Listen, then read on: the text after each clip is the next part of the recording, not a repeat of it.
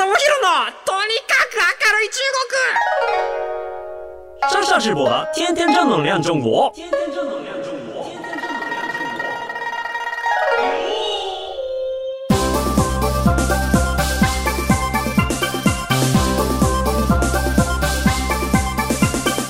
先生们、女士们，大家好，我是上上直播。皆さんこんにちは。中国ビリビリナンバーワン日本人インフルエンサーコンテンツプロデューサーの山下智博です。日本放送ポッドキャストステーション山下智博のとにかく明るい中国さあ今週もやってまいりましょう。あのですね、えっ、と中国でもすごい話題沸騰なものがいくつかありまして、映画のスラムダンク。あのもう公開されましたよね。まあちょっと、いろいろあって見に行けてないんで、これから行こうかなと思っているんですけれども、中国での映画、あの、スラムダンク人気ってめちゃめちゃすごくて、なんかというのも、あの、本当に90年代、まあ我々リアルタイムで中国でもこう流れてたのが、まあ日本のアニメで、プリキュアとか、カードキャプターさくらとか、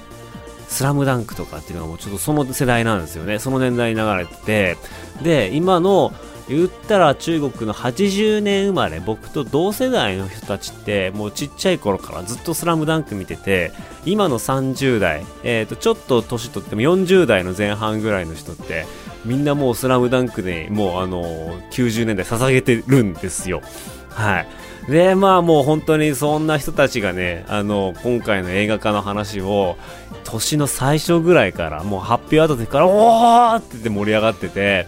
で、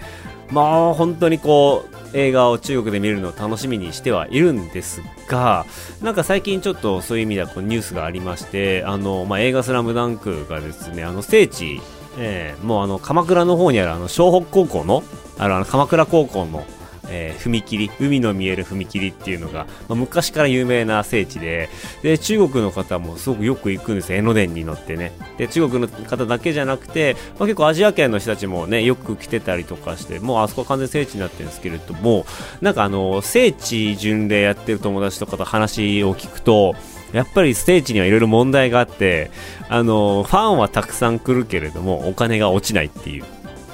すごい、あの、解決しなければいけない問題があったりするんですよね。で、ニュースになっていて、で、ニュースは何かっていうと、いや、人はたくさん来るけれども、迷惑みたいな。地元民迷惑みたいな感じの、なんか、あの、うまい、こう、組み合わせになってないと。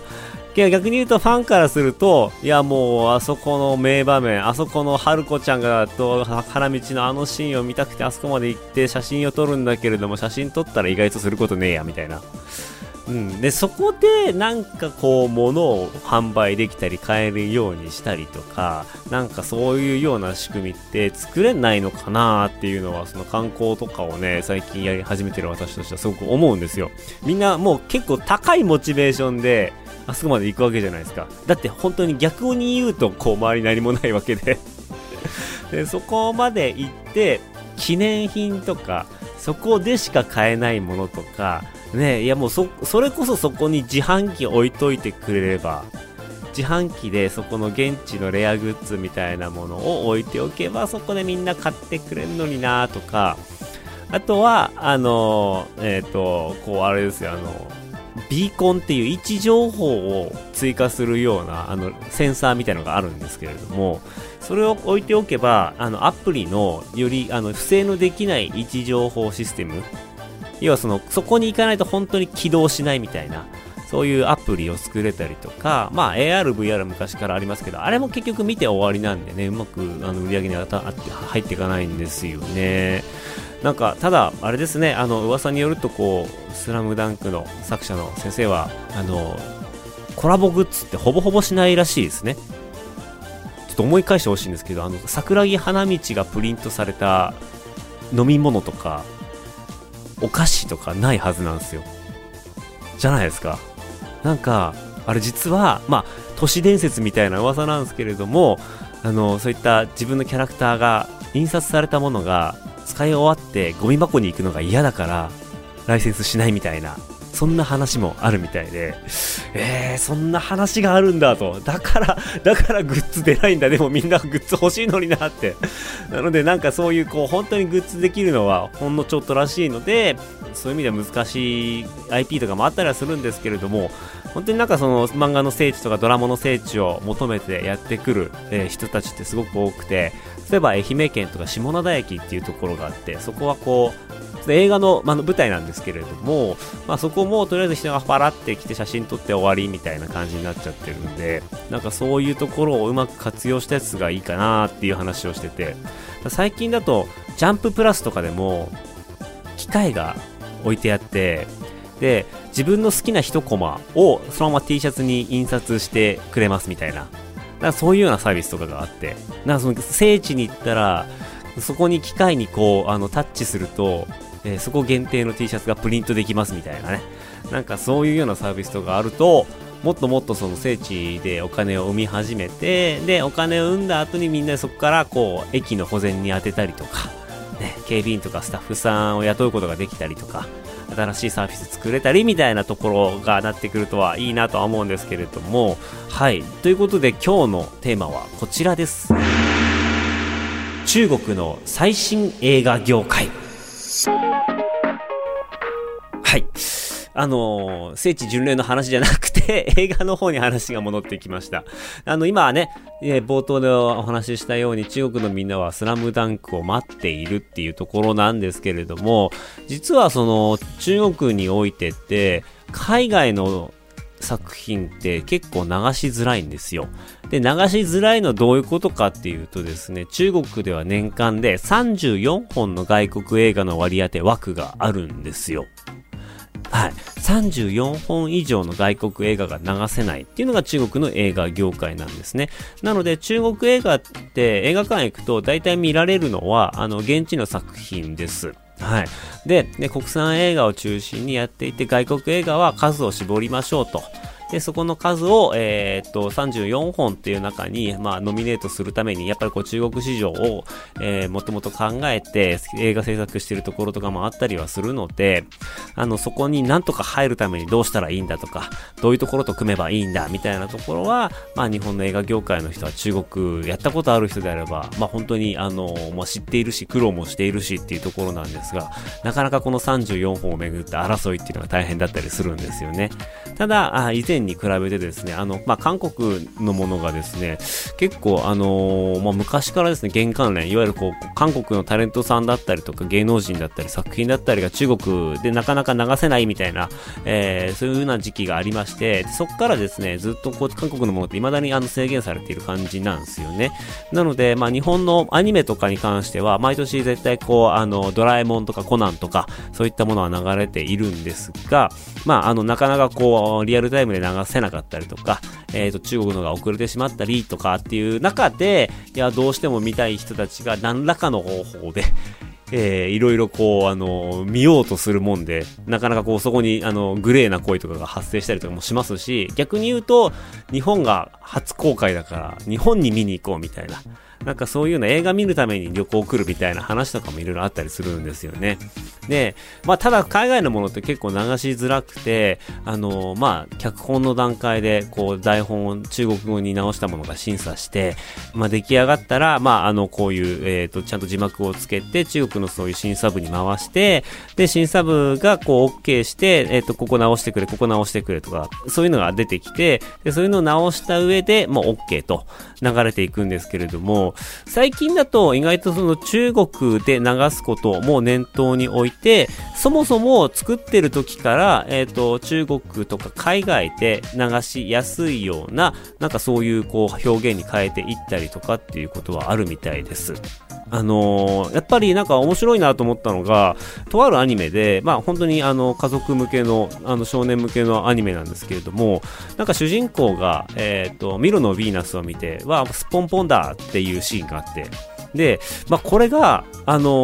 ー、ヨーロッパの国で行くと、ここ直してくれって言われるんですって。なんかそういう性的な、なんかそういうシンボルじゃないから、みたいな感じで、だそういう風にこういろんな国によって、いろんなレギュレーションがあるんですけれども、日本でずっと暮らしてるとそういうレギュレーションってわかんないじゃないですか。だからそういうレギュレーションをわかる人とか、まあそういう人たちもスタッフに最初から入れておいて、えー、実際にこう作った作品が、まあ、海外でもそのまま流すことができるように、二度手間三度手間がないようにっていうようなローカライズというか現地ローカライズ、国際化するための現地ローカライズチームみたいなのも今はあったりとかするらしいですね。で、まあ、一方でやっぱりその、あの、恋愛ドラマとか、なんかそういうロックなドラマとか、そういうの含めてなかなか中国で流しづらいっていうのがあって、で、結構面白いのが、そのかつてはですね、今はちょっと最新状況っていうとどうなってるのかっていうのはあれなんですけれども、もうかつて本当に5、6年前とかだったら、抗日ドラマだったら速攻許可が下りるみたいな、許可取りやすい、許可下りやすいっていうのがあって、で、現地の若手の映画監督とかっていうのが、まあ、登竜門的に抗日ドラマを作るっていうような、なんかそういうようなお話もあったりしました。えっと、まあ、つまりは、まあ、自分の作りたいものを作ろうと思っても、アングラーな映画上映しかできないと。で、ももっとより大きなとこスクリーンで作ろうと思っていったら、やっぱりその許可の取りやすくてお金も集まりやすい今日ドラマをやらざるを得ないと。で、そこで独自の映像表現とか、独自の脚本技術とかっていうのを出して、で、それで業界の中で、お、いいじゃんお前ってなったら、そこで初めて自分の好きなものが作れる。つまり、中国においては、有名じゃないと自分の好きなもの作れないんですよね。うん。なので、まあ、名を上げるために、もう何でもかんでもチャレンジすると。で、そのためにこう、いろいろ費やした犠牲っていうのは、まあ、あの、後から振り返った時に武勇伝になり得るみたいな。そんなところはあるのかなっていう感じです。はい。えー、っとですね、じゃあちょっとここでですね、中国で今、まネットとかいろいろ調べてると、まあ、中国人ってじゃあ日本の映画結構好きだったりするんですけれども、中国の方が、えー、思う日本の偉大な監督っていうのが、まあ一応5人あの、ピックアップがありまして、で、ちょっとそれを説明していきたいと思います。ちょっと時間もあれなのでサクサクいきますと、まず1人目なんですけれども、黒澤明監督ですね。黒澤明監督は中国でも有名で、で、やっぱこのアジア人として欧米の監督にもすごい影響を与えたっていう、もう孫うことなきナンバーワンで、まあ、の中国の国民的映画監督、チャン・イーも黒澤監督に影響を受けたって公言していることから、いや、もう黒澤さんはすごいっていう風になっています。意外と中国の学生、若い人たちが、えー、日本の日大の映画部に留学に来たいっていう人結構たくさんいるんですよね。なんかそういうのって、あの日本に映画学びに来るっていう人たちの、えーと、こう心理的な影響も考えて黒澤明監督が残した功績っていうのはすごくて。で2人目。で北野武監督が人気です。でどんな作品が人気かっていうと、まあ、アウトレイジ花火、えー、菊次郎の夏。この3本がもう代表作として、えー、知られていますで、まあ、の中国の第6世代としても今でもすごい人気な有名なあの映画監督のジャーチャンク、歌唱家さんっていうのがいるんですけれども、陶酔して、もうあの、オフィス来たのと2000年から提携して作品一緒に出しているんですよ。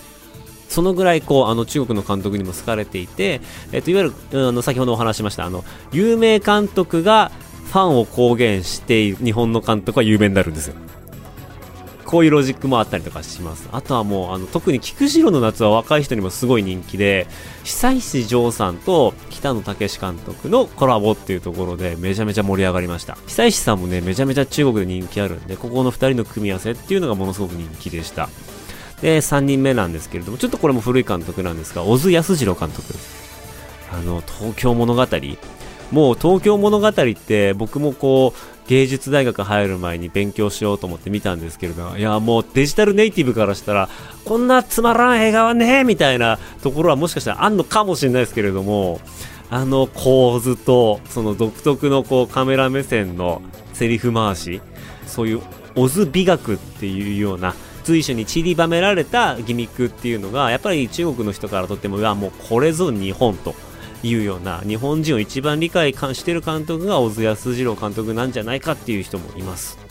で、えー、4人目に上がってくるのが、えー、宮崎駿監督ですね。ジブリ人気を考えればもうこれは当然ということで、あの、千と千尋とラピュタがやっぱ中国では強いですね。でやっぱもう5人目になってくると、もう本当に今の人だったりとかいろいろ諸説があって、まあ、あの、新海さんを推す人もいれば、あの、是枝監督を推す人もいれば、岩井俊二監督を推す人もいれば、庵野監督を推す人もいるし、みたいな感じで、あの、5人目からやっぱこう、どんどんどんどんこう、コースつけがたくなっていくので、とりあえずまあ、今の中国の人たちの理解っていうのはこんな感じなんですよね。で中国の映画産業の発展っていう意味で言うと2010年代ってめちゃめちゃ大事な時期でで、えー、ともう本当にこう映画産業を大きくしようっていう、まあ、ほぼほぼ国策みたいなところもあったんですけれども映画館を地方に建てまくって今スクリーン数でいうと中国完全にアメリカ超えているんですよね。で、えー、っとそれで何が起こったかっていうと、まあ、娯楽の少ない当時娯楽2010年代娯楽の少ない地方都市にとってはもうほぼほぼ唯一の娯楽となりましたとでめちゃめちゃ歓迎されるわけですよで、えー、っとあのワールドカップのあのよく広告とか、えー、オリンピックの広告とか出てるワンダってあの、わかります？あの、えっ、ー、と、中国語で書くと、1万2万の万に、えっ、ー、と、友達のダチって書いて、ワンダーって言うんですけれども、ワンダーっていう広告がワールドカップにドドドドドドンってまくってて。で、それが何かっていうと、言ったらすげえ雑に言うと日本のイオンみたいな。日本でもあのショッピングモールというか、まあそういうの建てて、そこに映画館入れて、で、そこの映画館を、え、運営してますっていうようなところなんですけれども、まあそういうようなところが、あの、ほぼほぼ地方にそういう映画館出して、で、えっと、映画館の料金も日本だったら1000円、2000円とかするじゃないですか。か中国数百円、数十元なので、本当に2、300円、400円、500円とかで見れたりとかするので、まあ、そういう意味で言うと、あの、日本よりも映画って結構コスパの高い遊び場だったりするんですよね。なので、すごく映画見る人が多いです。はい。で、まあそのワンダーもね、あの映画館、ショッピングモール、テーマパーク、ホテルって手掛けてたんですけれども、コロナで結構資産吹っ飛んでいるはずなんですよね。で、えっ、ー、と、まあ本当なんか、あとは映画の逆風で言うと、まあ、誰でも暇つぶしと金儲けができるような TikTok が現れちゃったりとかして、若者の可処分時間がどんどん競争激化していく中で、映画ってちょっとずつやっぱりこう、あの2時間とか長いんで、なんかそういうところでちょっと映画業界がどこまでちゃんと伸びていけるのかっていうところはあるはあるんですけれども、まあそんなところが広告って大丈夫かなと、ちょっと僕はワールドカップ見ながらそんなことを思ったりとかしていました。はい。で、まあ今ちょっとあの最近若干こう緩くなってるよと言われる中国のゼロコロナにおける映画館っていう状況ななんですけれども、まあその知り合いがちょっと映画業界で働いてて、お話を聞いてみたら、あの今、あのぶっちゃけっていうと7割はオープンしていない。7割は、えっ、ー、と、スクリーンが空いていない状態らしいです。で、2、3割の稼働でやっているんですけれども、こういうのも実はデータで見られるアプリとか、ネコメっていうアプリがあったりするんですけれども、まあ、あの、2020年、一旦こう、バシッと抑えた後、後半から2021年にかけて中国っていち早く復活したっていう感じでね、皆さんも、あの、記憶に新しいと思うんですけれども、そうなってきて良くなったかなと思ったら2022年はもう本当に、あの、エンターテインメント業界にとっても試練の年であると。いや、本当に苦境に立たされていると。で、今だと、本当にあの、上映の数週間前、2、3週間ぐらい前に、あの、様子を見て、えっ、ー、と、いろんなものの許可が下りるらしいんですよ。だから、映画のプロモーションがすげえ時間ないっていう。あのー、お話なんですよね。まあ、普通だったら、通常時だったら、2ヶ月前とか、そのくらい前には、あの、もう OK が出て、で、その前に大体 OK かどうかってなんとなく分かって、2ヶ月ぐらい前には OK が出て、で、2ヶ月間プロモーション打っていきましょうみたいな。で、プロモーション打てる準備をずっとしておいて、で、あの、許可降りた瞬間にわーってプロモーションっていうのは昔も今も変わらないんですけれども、そのプロモーションの期間がやっぱりいろいろんなものが不安定になって、すごく短くなってしまって、で、そこにどういうような効果的なプロモーションするかみたいなこととかも考えていかなきゃないってなると、なかなかやっぱ映画業界が今ちょっと盛り上がるような要素が揃ってないらしいです。ちなみに中国って基本的に作品の買い切りが多いみたいです。日本の、えー、作品を中国に渡して、で、そこで、じゃあ、あの、これ上映館、ここ、こういうところで上演して、えー、販売権いくら、じゃあこれで終わりっていう感じが多かったりするんですよね。まあ、っていうのは、やっぱその IP 元が、えっ、ー、と、まあ、ちょっと中国市場いろいろ難しいから、えっ、ー、と、まあもう、あえて深く入らずに現地の人に任せようと、そういうふうに考えている人も多いですし、まあそこがもうちょっと、あのー、うまくこう現地とパートナーシップ取りながら、まああの中国での、まあ二次展開、IP の二次展開、三次展開みたいなところまでやると、もっともっと中国で稼げる可能性っていうのは、日本にいながら中国で稼げる可能性はあるんですけれども、今やっぱりそういうエンタメ、中国のエンタメ部門においては、本当にあのー、エンタメ人材不足っていうのが結構深刻らしいです。っていうのは、中国の映画業界の中で働いている日本人っていうのが本当に少ないと。うん。やっぱりその、その中でキーマンになるような人、要はその現地の言葉とかビジネス習慣だったりとか、まあ現地の映画だったり IP の盛り上がりだったりとか、他の映画のマネタイズ方法とかっていうのを知っていて、えっ、ー、と、日本から来るんだったらこういうような組み合わせでどうですか？これだったらもっと売り上げ上がりますよ。なんかいろいろグレーなことするかもしんないけど、私がいるので大丈夫ですよ、みたいな。そういう頼もしい、あの、人がいてくれると、もっともっと日本の映画って中国でうまくこう盛り上がっていくのにね、みたいな話をしていました。で、まあそうするためにもある程度な内側に入らないといけないし、まあ、もし、あのね、あの、日本と中国の会社がこう対立した時に、やっぱその人ってどっちの味方なんだっけみたいな。なんかそういうような、間に挟まってね、こう、あの、めんどくさいことというか、なかなかこう、うーんっていうところも結構あったりするんじゃないかなっていう話はしていました。はい。で、あとはですね、あの、最後にちょっと日本と中国の映画のあの違いっていう映画の鑑賞召喚の違いっていうところで言うと、やっぱりね、中国もあれですよ、あの、ポップコーンとかは全然ある、あるんですけれども、その辺は変わんないんですよ。うん。ただ、一個違うのが、映画館にグッズ売り場があんまないんですよ。本当にフラッと入っていって、フラッと見て、で、何も買わずに帰ってくるみたいな。なんかそのグッズを販売してそれをなんか収益に上げるみたいなオリジナルグッズとかっていうのがあんまりないんですよ。なんか、あ、言われてみればそうだと思って、中国の映画館、確かに、あの、もう飲み物と食べ物しか売ってないわ、みたいな。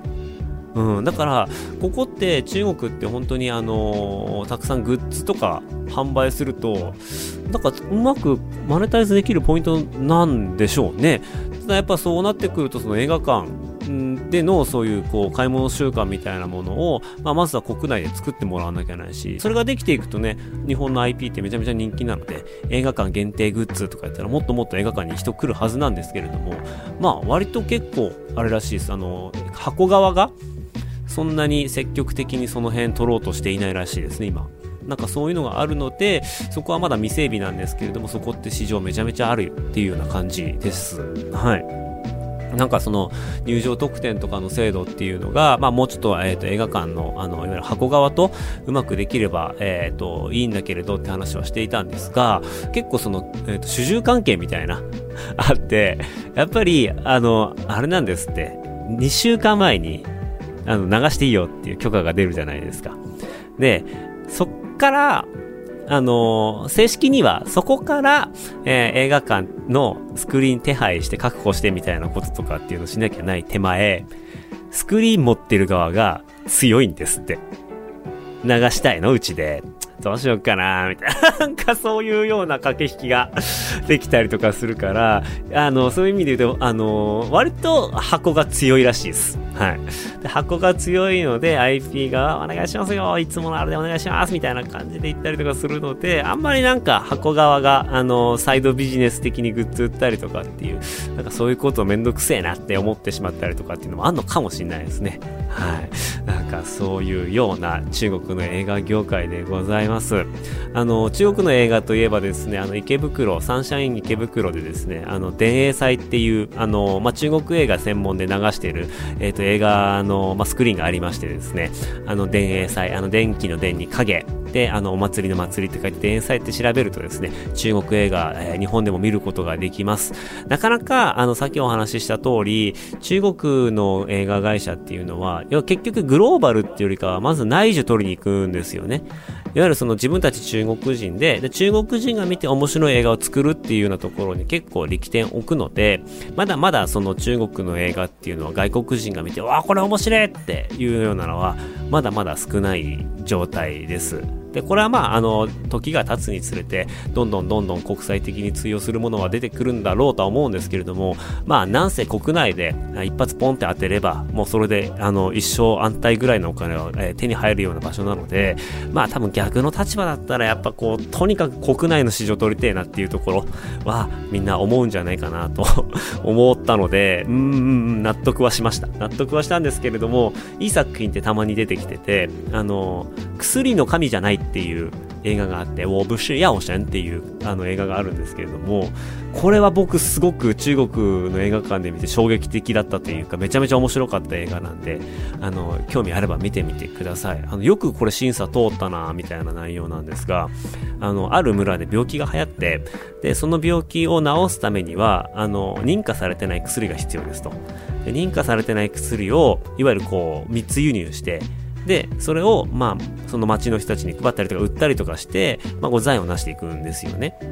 いや、その薬の密輸入なんだから違法行為なんですけれども、それしないとみんなが死んでしまう。みたいな中で、じゃあ海外に行ってそこの薬の、えっ、ー、と、輸入価格をどうするとか、なんかそういう風にしていると、まあ、大手の製薬会社に目をつけられ始めて、さてさて、みたいな感じの、そいつは最初も、もともとその正義の気持ちでやったんだけれども、まあそれが裏腹に違法行為になっているっていうところの矛盾をこう、あの映画にしたものなんですけれども、すごい面白いので、これは見て損はないんじゃないかなと思います。